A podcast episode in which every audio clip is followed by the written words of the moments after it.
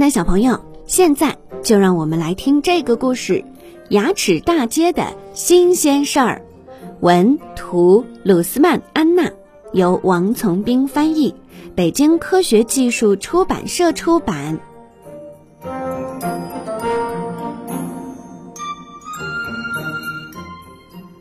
有兄弟俩，一个叫哈克，一个叫迪克。他们俩的个头其实都很小，即使放大成百上千倍，也只有那么一丁点儿大。哈克住在迪克的隔壁，牙齿上的牙洞就是他们的家。房子都是兄弟俩自己动手修建的。哈克把他的家布置得很舒适，但是他很少在家待着，他整天在旁边的牙齿里忙活。忙得连整理床铺的时间都没有。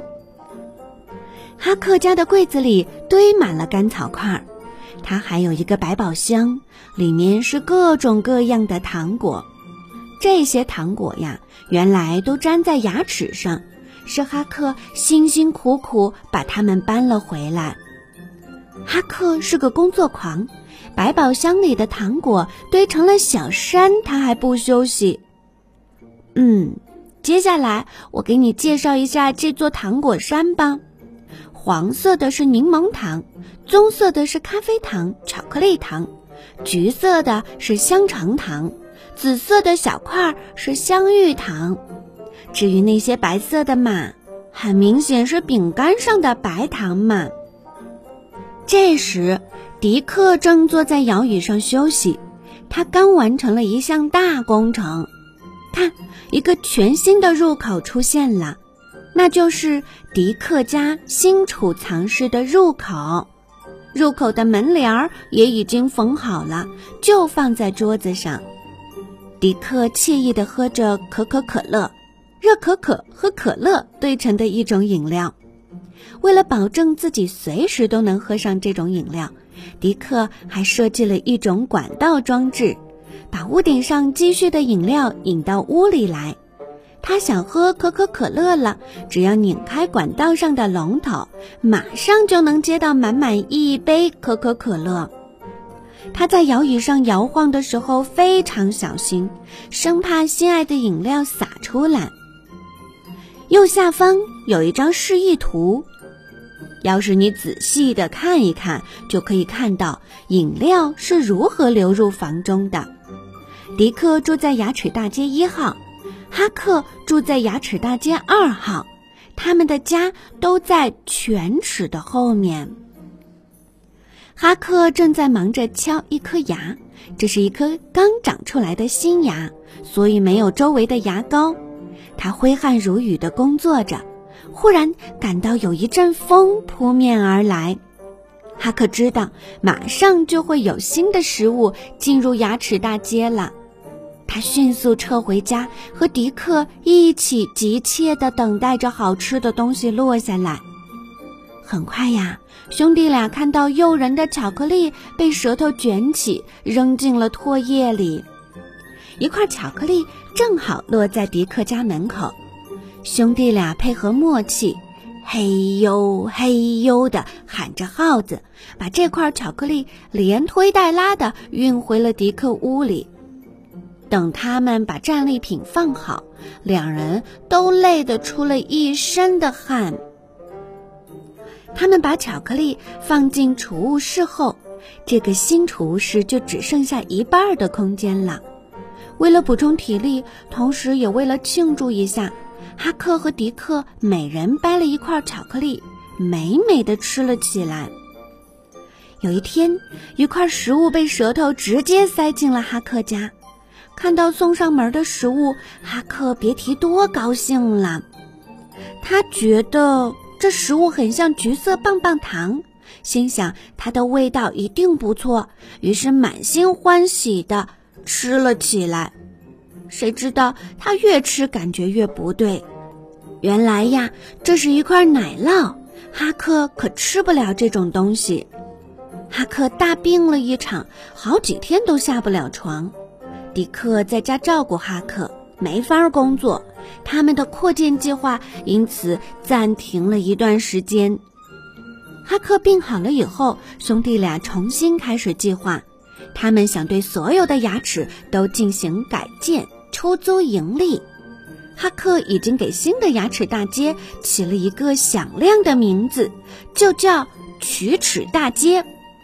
他们计划把最后一颗槽牙挖空，改建成游泳池。兄弟俩都觉得房客们肯定会喜欢这样的配套设施的。龋齿大街的房租一定要定得高一点儿，他们要做成功的商人。上面的牙齿建成办公楼，也就是物业大楼。哈克来做物业公司的董事长，迪克嘛就做副董事长。如果这个伟大的计划能够尽快实现，该多好啊！可是他们很清楚，要实现这个创业梦想，还有很长的一段路要走。有一天，发生了一件可怕的事儿。一把巨大的刷子在牙齿大街上横冲直撞，刷子上还坐着很多牙齿警察。牙齿警察身上散发着一股刺鼻的味道，这让哈克和迪克感到很不舒服。牙齿警察很快从刷子上跳下来，分散到牙齿大街的各个角落里。他们认真地检查了每一道缝隙，打扫了每一个卫生死角。最后连门牌都摘走了，糕点、巧克力、肉、水果、蔬菜、冰激凌和麦片的碎屑可真多呀！牙齿警察一旦发现它们，就会快速清洗、冲刷，直到这种碎屑完全融化消失为止。哈克和迪克的房间也被搜查了一遍，他们储藏的食物被发现了。还好兄弟俩反应快，躲起来逃过了这一劫。牙齿警察把哈克的百宝箱清空后就离开了，辛辛苦苦攒的粮食就这样被牙齿警察毁了，所有的努力都白费了。幸运的是，迪克的新储藏室没被发现，多亏门口挂着帘子，里面的巧克力才幸免于难。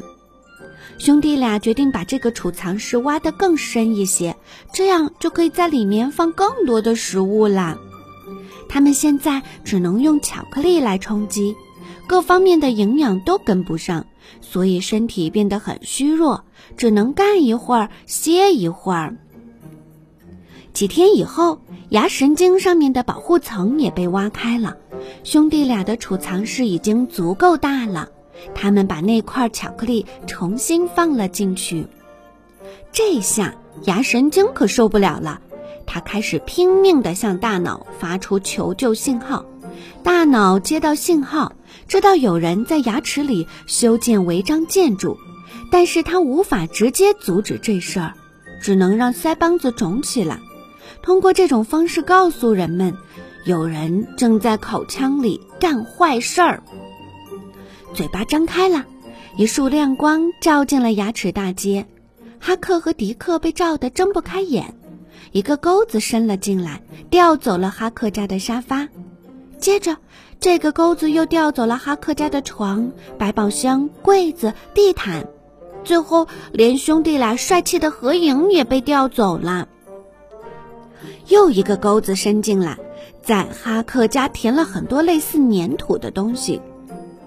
这就是哈克过去的安乐窝。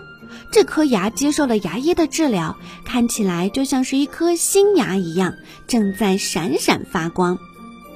第三个钩子里装有麻醉剂，他在迪克家滴了两滴。原来这颗牙已经彻底被蛀空了，不能修补，只能拔掉了。